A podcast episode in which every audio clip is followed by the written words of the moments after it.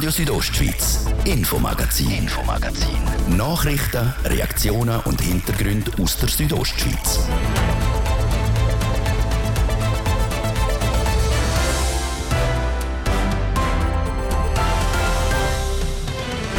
Kriminalität, Gewalt und Drogen. Der Churer Stadtpark ist nicht wirklich als friedlicher Ort bekannt. Und es wird immer schlimmer, sagt ein Geschäftsinhaber in Nähe. Ja, hoffentlich komme ich noch eine Waffe in Einsatz oder ein Messer.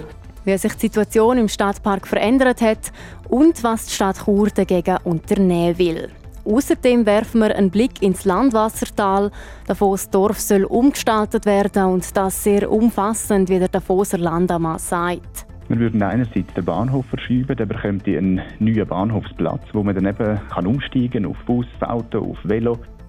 Über den Plan hat jetzt der Davoser Stimmvolk noch Ende Jahr sollen abstimmen. Diese Abstimmung ist jetzt aber um ein Jahr verschoben worden. Warum? Wir klären die Gründe. Das zwei von unseren heutigen Themen. Im Studio ist Jasmin Schneider. Schön sind ihr mit uns.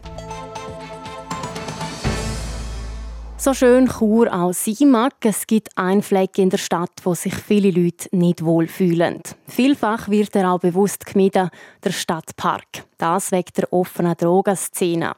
Seit Jahren will die Stadt Chur schon Konsumraum, damit sich die Lage im Stadtpark entspannt. Wie es mit dem Konsumraum vorwärts geht und wie sich die Situation in den letzten Jahren entwickelt hat, im Bericht von Tis Fritschi. Es ist mittlerweile die einzige von ihrer Art in der Schweiz, die Offenchurer Drogenszene im Stadtpark. Die ist nicht nur für die Bewohnerinnen Bewohner am Kanton oder der Stadt eine Belastung, sondern auch für die Geschäfte rund um den Stadtpark. Ein so ein Geschäft betreibt der Ulysses Schmid. Er kommt tagtäglich mit über, wie es im Stadtpark zu und her geht. Was mir auffällt, ist die Gewaltbereitschaft. Es ist wirklich, also einmal pro Woche gibt es richtig heftige Schlägerei da hinein und sie gehen wirklich aufeinander los. Ich denke mir dann etwa, ja, hoffentlich komme ich noch eine Waffe in Einsatz oder ein Messer. Das Krankenauto ist auch schon gekommen. Und das immer öfters. Von seiner Werkstatt aus sieht er direkt über den Stadtpark. Damit er nicht immer überall schaue und in Ruhe arbeiten hat er seine Fenster verklebt. Man vertreibt das irgendwie gar nicht, das Elend, das man da die ganze Zeit vor Augen hat. Und äh, ja, es sind sehr viele gemischte Gefühle, ja, die da mitspielen. Ich hatte äh, früher gar keine Folien auf den Fenstern. Dann habe ich einmal ein Stück wieder abgeklebt und mittlerweile bin ich schon relativ weit oben, um es überhaupt nicht mitzukriegen. Ich will es wirklich auch gar nicht mehr sehen. Der Ulysses Schmid hat seinen Laden schon seit zehn Jahren an der Grabenstrasse. Er konnte beobachten, wie sich die Situation immer mehr verschlechtert hat. Am Anfang ist der Alkohol eine große Rolle gespielt und mittlerweile sind es halt sehr viele äh, starke chemische Drogen auch. und das merkt man im Verhalten von den Konsumenten auch an. Früher hätte man fast noch reden mit denen, aber das ist mittlerweile fast nicht mehr möglich, weil die sind äh, so abgelöscht und so drauf. Das ist beängstigend zum Beobachten. Also ich finde es gar nicht lustig. Dass es schlimmer geworden ist, bestätigt auch der Stadtrat Patrick De Giacomi. Es hätte viermal mehr Meldungen gegeben als letztes Jahr und die Obdachlosigkeit hätte sich auch verdoppelt. Wenn es um die Drogen geht, hinken wir den anderen Städten hinterher, sagt Patrick De Giacomi. Wir haben eigentlich in der Stadt, im Kanton, 30 Jahre lang in der Drogenpolitik weniger gemacht als andere Städte, als andere Regionen. Und das hat sich jetzt gerecht mit den neuen Konsumformen. Äh, ist das wie ein bisschen zerkehrt, ist offenbar geworden, dass wir zu wenig machen. Und äh, jetzt müssen wir aufholen, was die anderen Städte, auch, auch kleinere Städte wie Solothurn, Schaffhausen und Aarau seit Jahrzehnten machen. Die Problematik sei bekannt und werde auch ernst genommen. Auch das Polizeiaufgebot werde erhöht. Eine Besserung soll auch einen Konsumraum bringen. Schon lange ist er eigentlich im Gespräch.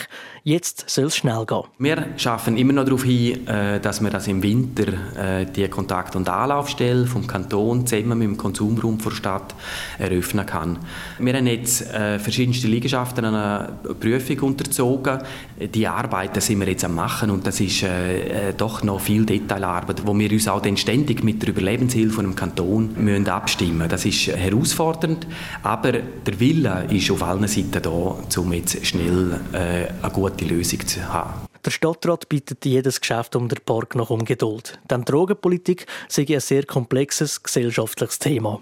Geht's also nach dem Churer Stadtrat, soll es schon im Winter einen Kontakt- und Anlaufstelle in Form von einem Konsumraum geben.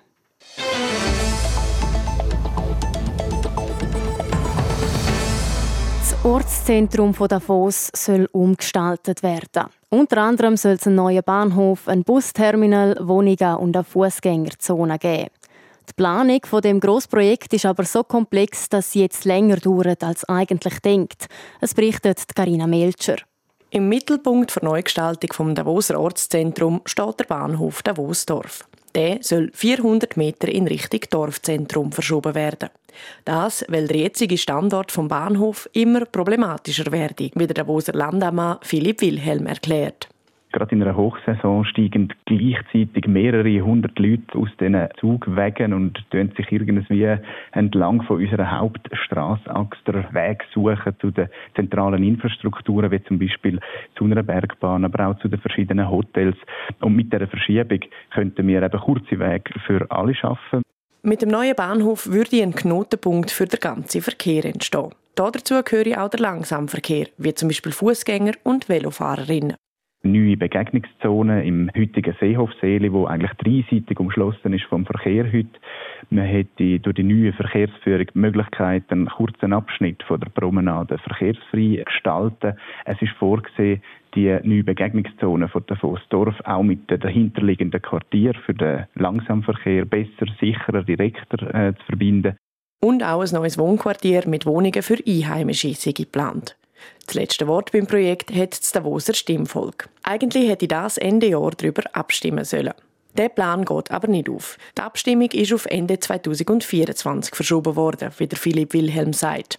Einerseits wollen wir das Projekt noch weiter verbessern und möglichst viel daraus herausholen und andererseits das andere ist, dass wir ja seit einiger Zeit auch in der Gesamtplanung ähm, von der Gemeinde Davos dran sind, weil wir ja müssen die Zonenplanung gesamt revidieren. Das haben wir zum Anlass genommen, um die Planung aufeinander abstimmen, sprich Verkehr auf Siedlung, auf Landschaft und in die Gesamtplanungen wenn wir natürlich das Projekt auch möglichst optimal einbetten und das hat jetzt ein bisschen Zeit in Anspruch genommen. Das ist ein komplexes Unterfangen. Die Abstimmung über das große Projekt rund um den Davoser Bahnhof wird darum um ein Jahr verschoben. Kosten soll das Ganze etwa 250 Millionen Franken. Ins Projekt involviert sind unter anderem die Gemeinde Davos, die Rätische Bahn und die Bergbahnen Davos Klosters.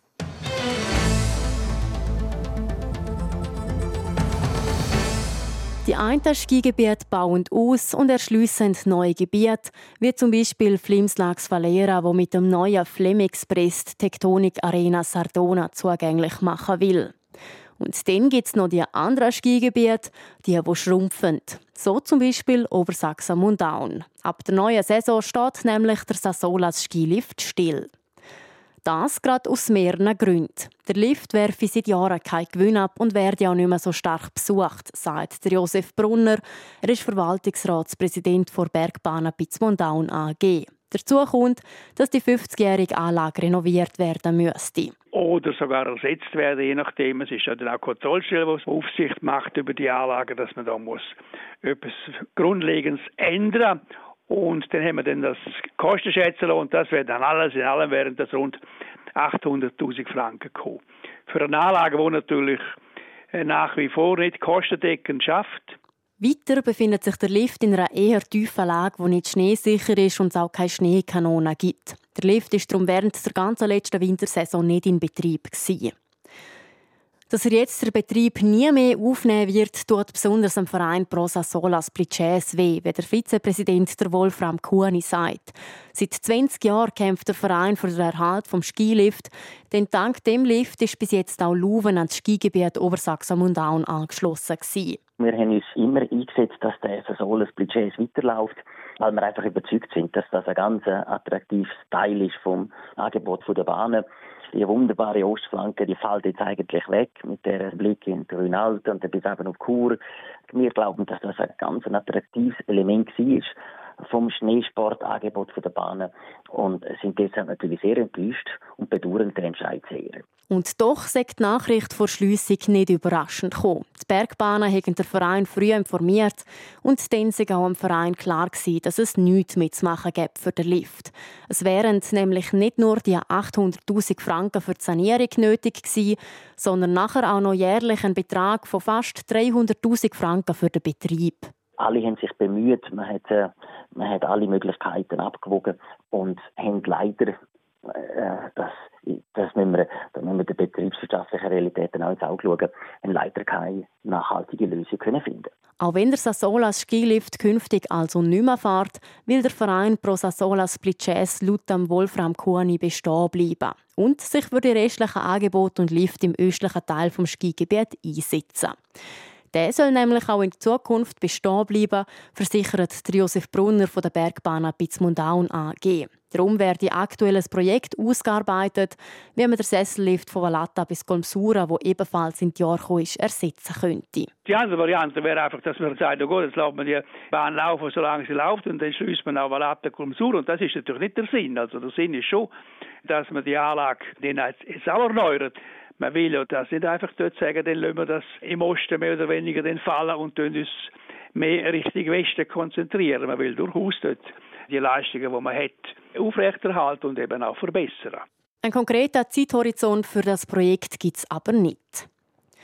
Was zurückbleiben dürfte, sind sicher ein paar verärgerte Kundinnen und Kunden. Denn viele Leute dürften ihre Saisonabo schon gekauft haben, ohne zu wissen, dass in dem Winter einer von den 16 Lift weniger betrieben wird. Und das zu einem höheren Preis, wegen der Teuerung, argumentieren die Bergbahnen. Das geht nicht, findet zum Beispiel der André, der seine Skiferien seit 25 Jahren in Obersachsen-Mundaun verbringt. Der Preis ist aufgegangen, das auch noch zusätzlich. Und nachher wird ein Skilift abgestellt. Ohne, dass man eine Mitteilung bekommt, wenn man nachher, wo man die Saisonkarte kaufen kann. Und das geht natürlich gar nicht. Also Preise hoch, Dienstleistung runter. Und das ist etwas, was eigentlich nicht geht. Auch bis jetzt steht eine offizielle Mitteilung über die Schliessung vom Sassolas Skilift von der Bergbahn Bizmodaun AG noch aus. Offiziell sind nur die Aktionärinnen und Aktionäre darüber informiert worden und einzelne Medien im Kanton haben darüber berichtet.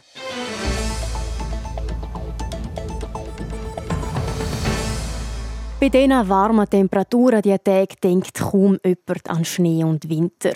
Und bis der erste Schnee kommt, dürfte es sicher auch noch ein Zeitchen dauern. Jemand, der diesen Zeitpunkt wahrscheinlich kaum erwarten kann, ist der Stefan Rogentin. Der Bündner Skirennfahrer ist momentan im Sommertraining und macht sich für die neue Saison parat. Der Livio Biondini berichtet. Mit dem zweiten Platz im Super-G von Wengen hat der Stefan Rogentin Anfang von dem Jahr den grössten Erfolg von seiner Karriere eingefahren. Es ist sein allererster Podestplatz im Ski-Weltcup überhaupt gewesen. An der WM in Courchevel-Mechibel ist er 19. geworden. Im Super-G Gesamtweltcup hat Platz 6 rausgeschaut.